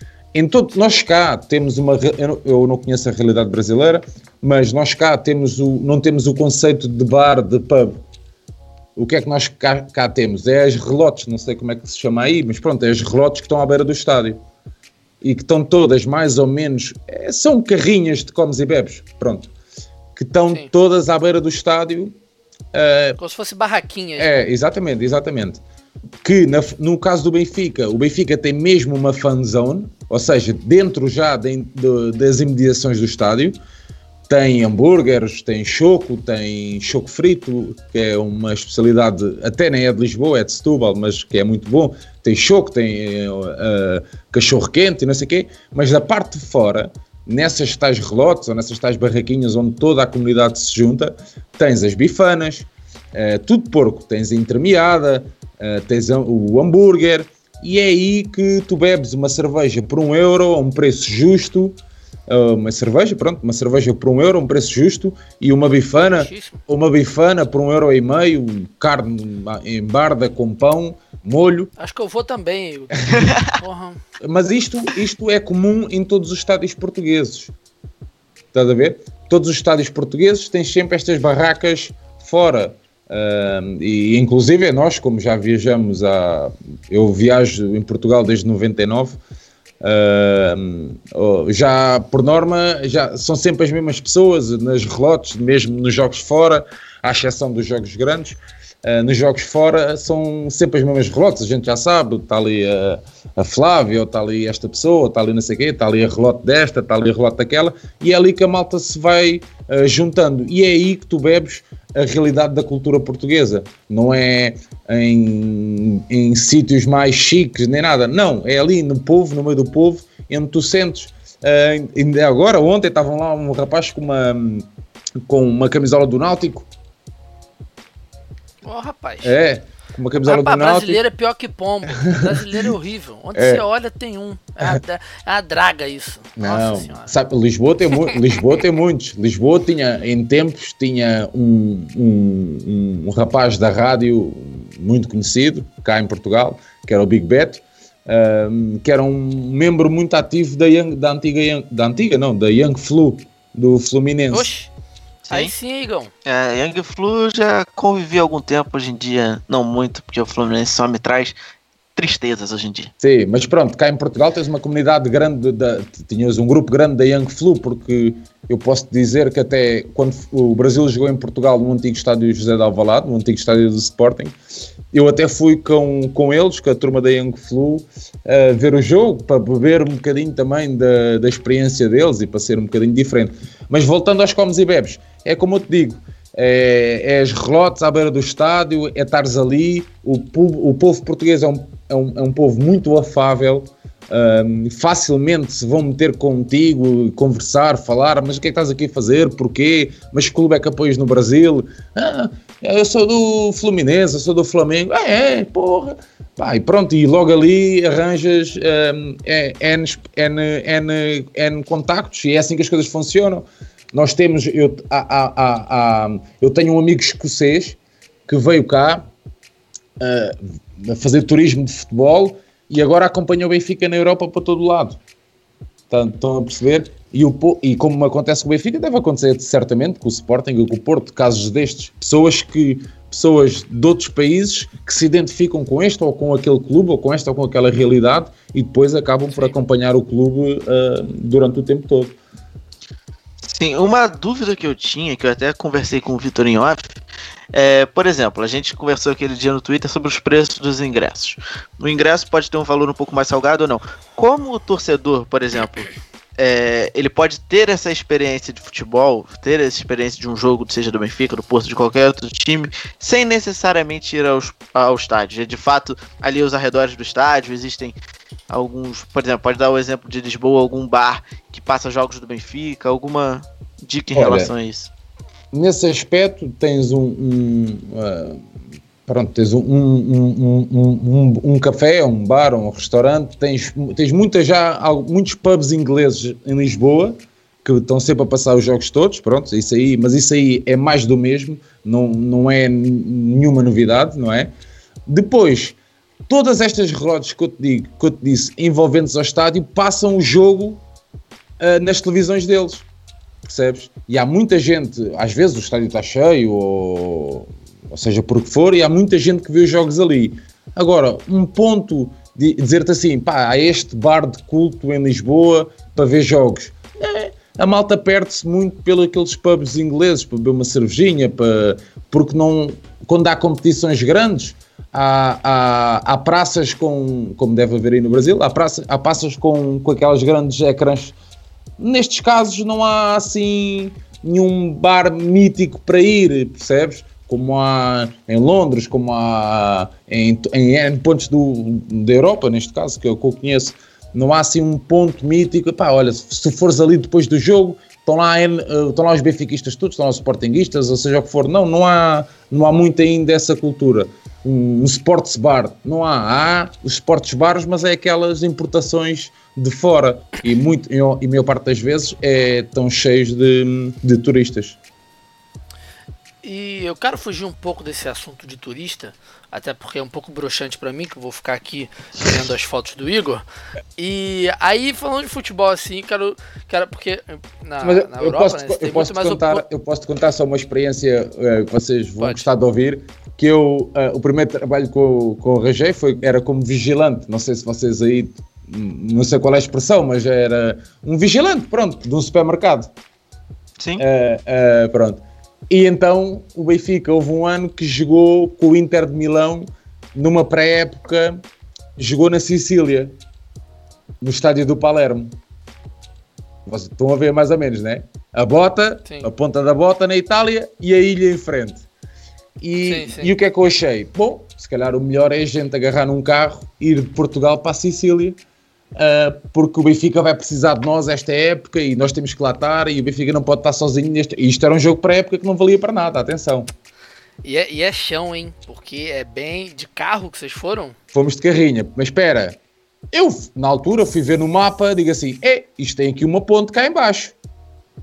Ah, se tem uma ponte, então a gente estamos safos, né? Para passar aquele mar imenso, estamos safos. Claro que não, não havia, não há hoje e não havia na altura ponte nenhuma, não é? Então tivemos que parar em Nápoles, ah, apanhar um ferry boat, um barco, né? Um barco daqueles grandões, irmos de carro para a Sicília ah, e pronto, e chegámos lá e, e, o- e aquilo foi um balúrdio na altura, acho que foi 150 euros a cada um, a viagem de barco, só o barco. E com o carro chegámos lá sem dinheiro na Sicília e quem é que nos ajudou? A Argel. Argel Fuck. Argel. A Argel, sim, esse mesmo. Argel, Muito bom! Que Argel disse: isso? "Ó, tomem lá uma notinha para voltarem para Portugal. É Foi o verdade. aniversário dele semana passada, não foi semana retrasada? Foi? Semana retrasada. Exatamente. Gente, que Argel, mundo Argel que acabou, acabou de assinar como novo técnico do Curitiba. Mas só para as pessoas terem ideia, a, a viagem que ele fez de Lisboa até Nápoles são cerca de 2.700 quilômetros. Sim. É É verdade. como se fosse sair do Rio de Janeiro e ir para. Tomara que eu acerte de primeira, meu Deus do céu. Mas isto E- para ver um jogo de merda, não é? Não, um jogo horrível de pré-temporada que não vale nada. É verdade. É como você sair do Rio de Janeiro e ir pra Fortaleza de carro, por exemplo. 2.500 quilômetros. É chão pra cacete, cara. Que isso. Aí chega lá, veio Papai Argel, Argel Fux. Qual foi a frase que ele falou, Igor? Que você disse no, disse no programa? Quais das frases? Ah, não sei. Eu não lembro também. Ele, ele já disse que foi o inferno, olhou na cara do capeta. Esse. Ele tem um monte Foi de esse, coisa. esse. Uma coisa que eu queria perguntar pro Sérgio também é exatamente sobre essa facilidade de, de- não só do Benfica também ter grandes times, mas também de confrontar grandes times. Se ele já teve, se tirando, se ele já viu jogos de Cristiano Ronaldo, Messi, que não contam realmente, Ronaldinho, esses caras não contam. Mas assim, qual o melhor cara que você já viu dentro de campo, sendo do Benfica ou não, mas sem contar os extraterrestres que aí todo mundo já viu. Bom, já vi uh, Pirlo ao vivo, uh, sei lá, um dos grandes número 10 que eu tive o prazer de ver, uh, Rui Costa, uh, mas pronto, é, é- é- né? esse é do Benfica, sim, mas vi Batistuta ao vivo, uh, porque o Batistuta ela transporta-te para aquela, aqueles anos 90 italianos brutais. Sim, Um, sim. Opa, já Anderson vi- Talisca. Não, pô, Talisca, eu ia falar do Talisca porra, agora. porra, fogo. Pá, sabes qual é? Eu tenho uma camisa Eu- do Talisca, cara, quando ele era do Bahia. Eu tenho pena do Talisca, porque ele tem bom pé e má cabeça. Estás a ver? Ele é... é verdade, é verdade. Ele tem um bom pé esquerdo, um grande pé, mas, mas, lá, mas ali lá onde ele está, até eu marco golos. Não é? É. Basta, basta chutar acima de 50 centímetros, os guarda-redes são todos anões. Aquilo, os guarda-redes são muito fracos. Mas eu já tive o, prazer de, de, pá, de assistir a grandes, grandes equipas e eu, e eu também todos os anos, uh, isso fora extra Benfica, eu todos os anos uh, faço uma viagem com, pronto, com o meu grupo não é? de, de benfiquistas, somos cinco, às vezes mais, para ver futebol uh, pela Europa. Por exemplo, a minha lua, a minha lua de mel, não, a minha, o meu, a minha despedida de solteiro, não sei como é que vocês chamam aí no Brasil. Despedida de solteiro. É, é a mesma coisa, né? Aham. Pronto. a, a minha despedida de solteiro foi para ir ver o Derby de Turim. Estás a ver? Fomos, fomos todos, fomos 10, fomos ver o Juventus, o Turino, neste caso era o Turino com os Juventus, nós fomos para o lado do Turino, porque existe uma ligação emocional entre o Benfica e o Turino, um, por causa do desastre de Superga, que eles tinham vindo de Lisboa, de ter feito um jogo de homenagem aqui em Lisboa a um jogador do Benfica, um antigo capitão, que ia se reformar, e é quando saem daqui que depois tem o, o tal desastre. Então, O acidente, né? Sim, ficou sempre aquela, aquela ligação uh, emocional. Uh, e eu perco, gosto muito de viajar pela Europa para ver também jogos e outras equipas. Nós uh, há dois anos tivemos em. fomos ver o Sheffield, depois no dia a seguir fomos ver o, o Nottingham e acabámos a ver o Barnet. Uh, isto sempre para beber uh, um bocadinho das outras realidades e para desfrutar, para conversar. E isso é, é, o, é o que a gente, o que, o que levamos desta vida é isso. Estás a ver? Mas uh, voltando à questão dos jogadores, já tive a oportunidade de ver muitos, muitos, muitos, muitos jogos, muitos jogos do Benfica e para isso. E não há nada, não há nada como viajar para ver um, o clube que tu gostas. Não há nada melhor que isso. Aproveitando os jogadores, eu vou falar uma lista aqui que eu acho que é uma lista que você vai ter muito carinho de ouvir o nome de cada um desses jogadores. E ao final, aí ao final dela você faz seus comentários, que eu acho que vai ser bastante interessante. Paulo Nunes, é, Paulo Almeida, Paulão, Diego Souza, Cláudio Adão, não sei se você chegou a pegar, Bruno Cortez, Clóvis, Keirson, Éder Luiz, Jamir e Gabigol. Pode, pode juntar aí Ed Carlos, Leónidas, uh, pá, tantos, tantos. Isto é que é mesmo, é mesmo isto é a lista do, do isto é a lista dos horrores, não é? Sim. É pá, não. Dos jogadores que deram errado. Deram, é sim, mas é, é, pá, por, por acaso o Benfica tem tido Agora já não, mas tem tido, teve muito, muito. E esse é o tal Vietnã, que nós, quando nós falamos do Vietnã, ah, é um bocadinho por aí, percebes? Uh, que era o Vietnã do Benfica era quando vinham essas carradas de jogadores que nenhum deles dava. Pá, e o, e o, o Gabigol, pronto, vocês não me conhecem, eu sou forte. Pois porra, o Gabigol era maior que eu, era mais forte que eu. Ele quando veio para o Benfica estava enorme, não é? E agora ver ele como artilheiro aí no Brasil, porra, o que, é, o que é que falta para este gajo vingar na Europa? E ele Acho agora é o atual, atual artilheiro do Campeonato Brasileiro. Pois era isso. É, era isso, era isso, era, era, isso que eu estava a dizer, é isso que eu estava a dizer. Pá, e é um gajo que, se calhar, é, uma, é, um, é um daqueles jogadores que só resulta em casa, percebes? Sim, sim. Junto na sua zona de conforto.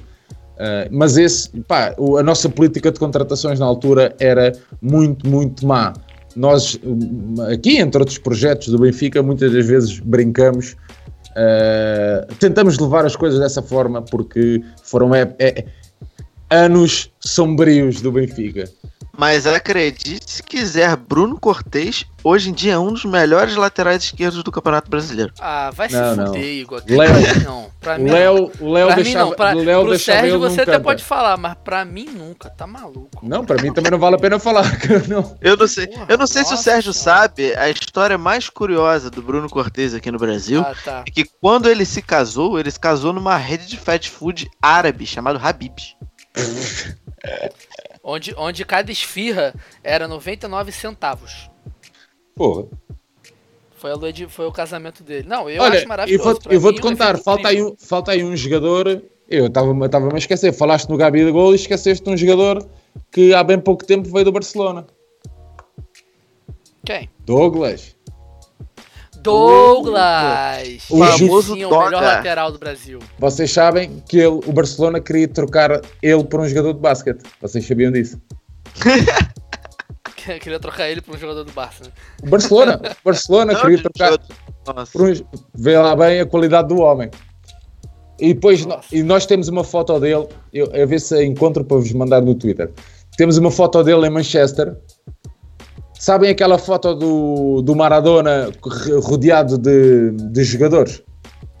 que até há t-shirts e não sei o quê. Pronto, é uma foto em que ele está com, a- com a bola controlada e estão uns 5 jogadores do Manchester a rodeá-lo. Parece ele que é Maradona. Parece, parece que ele tá sendo marcado. né? Mas este é outro flop, claro. Epá, a malta aqui. É. é- é- este foi muito próximo, o Douglas. É, a malta não, pá, não, não, se- não se percebe, não se percebe. Mas um bom lateral esquerdo que passou há pouco tempo pelo, pelo Estádio da Luz foi o Léo. Léo dos Santos. Sim, exatamente, o baixinho. Ah, verdade. Mas então, aí que eu ia chegar. Em compensação do Vietnã, o Benfica também teve o Ramires, o Jonas, que está lá, o Valdo, Moser, Ricardo Gomes, Luizão, Júlio César, o Oscar Cardoso, paraguaio, que eu gostava muito dele Gosto. jogando bola. O Rodrigo Moreno, que é brasileiro, mas naturalizado.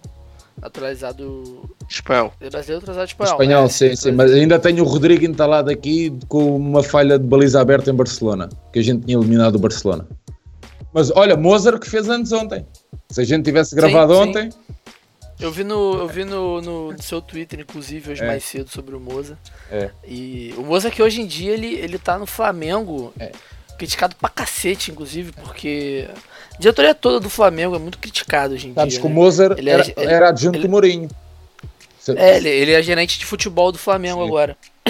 Você sabes que há o Mozart, E- o Mozart, desculpa só contar-te esta peripécia, o Mozart, Ah. o Mozart pois esteve em Marselha e então há uma história em que eles estão no, no, no túnel de acesso do antigo Estádio da Luz, com 120 ou 130 mil pessoas, sei lá, havia pessoas em todo lado, até penduradas nos postos, e a- as pessoas começam a bater os pés no chão e os jogadores do Marselha estavam todos cheios de medo de entrar em campo. E ele conta, e ele conta isso no livro. É uma, é uma história muito interessante, que é o dos ambientes mais arrepiantes que ele assistiu na vida. E ele diz que é brasileiro e que, eh, pronto, jogou em grandes palcos e que o ambiente mais arrepiante foi nesse jogo. Mas 130 mil pessoas batendo o pé era complicado, hein? Nossa, é muita gente, cara. Que isso. É verdade, é verdade. O- Você tem mais alguma dica aí? Dica não. Igor, você tem alguma dúvida? Não, estamos fechados. Tá fechado? Já saciou todas as suas dúvidas? Sim, as outras, é, aquelas que a gente não pode falar, a gente fala em off. Poder falar você pode, né? Ninguém aqui censura nada. Fica- se sinta livre. Eu, hein? Olha, até, desculpa, E- só te conta, eu estava aqui na dúvida, não quis errar. O jogador que ficou com medo foi Papin só. Já- Ah, não foi o Moza. Não, não, não era o Mozart, não era o Mozart. Ele é que tinha um colega que estava cheio de medo e era só, Ah, só, tá. só, só e apenas Jean-Pierre Papin. Então foi isso, né? Acho que tiramos várias dúvidas, falamos um monte de besteira. Ah, rapaz, última, última coisinha que eu esqueci de falar. Eu vi a sua entrevista com o Nuno Gomes, Sim, Conversas da Benfica, né? O site que já até comentamos aqui. E muito maneira a entrevista. Não esperava, eu tava lá futucando o site pra ver como é que era. E, pô, o Nuno Gomes que é um ídolo, né, de Portugal, do É Benfica é também. verdade. Opa, E sabes, deixar registrado. sabes que aquilo. hum, epá, eu vivi, eu habituei-me a vê-lo na bancada, não é? Eh, ver ele, Sim. ele no campo e pronto. E nós muitas das vezes achamos que existe um muro que nos separa dos jogadores. E, e mu- e muitos deles, e eu, e eu notei isso porque eu entrevistei eh, o Ricardo Rocha também, que é um, foi um defesa central do Benfica, e eu, eu notei porque muitos deles eh, têm ali um pico de depressão quando se afastam dos campos. Estás a ver? Sim. e muitas das vezes procuram este tipo de conversas meio informais para se, o, o ego ah, ser percebes, para aumentarem um bocadinho mais o ego, para se sentirem, não, estes Sim. rapazes conhecem-me, sabem todas as minhas histórias, sabem, apoiaram-me, eu ainda represento alguma coisa para eles. E senti isso Como se ele estivesse jogando bola ainda, né? Exatamente, senti isso com o Nuno e senti isso também com, pá, pronto, com o Ricardo Rocha.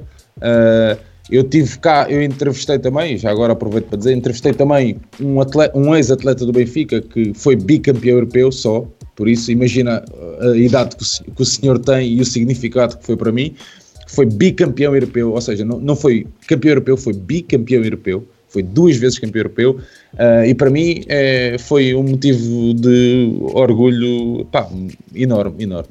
E isto tudo começou com uma brincadeira no Twitter de pá, do, da, da, da, rapaziada que me segue, estar sempre a mencioná-lo, ou Nuno Gomes, quando é que vais, quando é que falas, quando é que vais, até que ele disse, eu vou quando ele quiser. E pronto, e foi assim que as coisas aconteceram.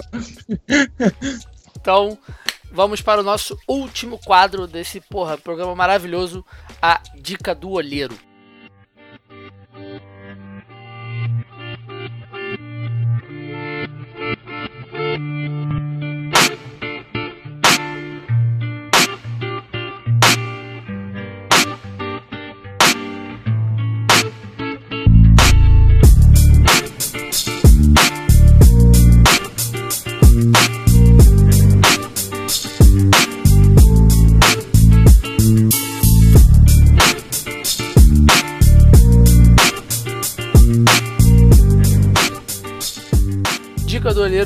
Nosso vigésimo episódio vai começar pelo Igor. Qual a sua dica, Igão? Então, a gente falou pra caramba, tanto eu quanto o Sérgio, então a minha dica vai ser o canal Pilhado, do ex-global Thiago Asmar, que, pô, o cara teve muito peito de sair da maior emissora do Brasil, a quarta maior do mundo, para fazer o canal dele, para contar as histórias dele, aproveitar um pouco dessas amizades que ele tem com o jogador. E ele faz umas resenhas muito maneiras, indico até pra, pra passar um pouco essa raiva do lance do Dedé, assistir a entrevista dele com o Dedé, que tá muito maneira, mas é isso. Minha dica é canal pilhado, Thiago Asmar. Mas ninguém tá com raiva do Dedé. Eu tô. Do Dedé ou Não. pelo Dedé? Pelo Dedé. Então, ninguém tá com raiva do Dedé. E você, Sérgio? Olha, eu, se me permitirem, tenho aqui uh, duas ou três dicas. Vou aproveitar o tempo de antena para vos dizer. Acabei de receber hoje. Um, a Mundial Magazine, que é uma, uh, neste caso é uma edição especial do World Cup, que é uma revista que fala de bola e de toda a cultura envolvente, bancada, roupa. É uma revista muito interessante que eu depois posso-vos uh, passar os links e aconselho vivamente. É um grafismo muito bom, é uma produção também independente e que eu faço questão, já vai no número 14, e que eu faço questão sempre de comprar sempre que eles lançam. Depois pá, é para acompanharem o canal do YouTube fantástico que é o Conversas à Benfica. Uh, Óbvio, que é uma, canal, que, é, que é, uma, é uma plataforma independente. E basicamente aquilo é, é uma conversa de café que eu fazia, que eu tinha todos os dias com, com a pessoa que me ajuda no canal.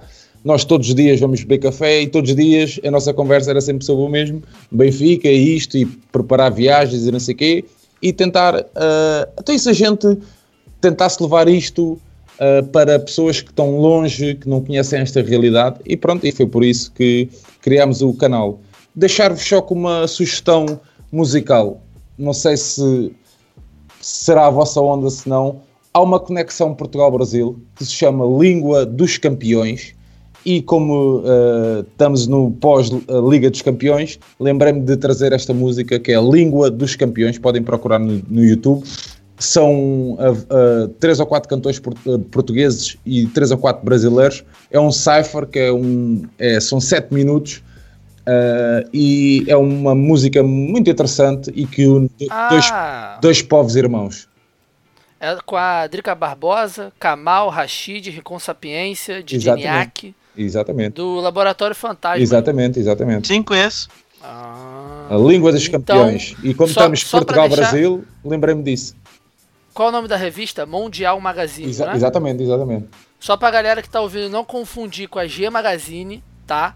Isso é muito importante, que a G Magazine aqui no Brasil foi uma revista que ganhou muito tempo, até hoje, né? É uma revista que posta ensaios de jogadores de futebol nu, então, não é essa revista que ele está indicando. Mas pode ser também, né? Vai do gosto de cada um, problema nenhum com isso. E Mundial Magazine, vou até botar aqui para ouvir a Cypher depois. Acho que eu já vi só a thumbnail assim. É de.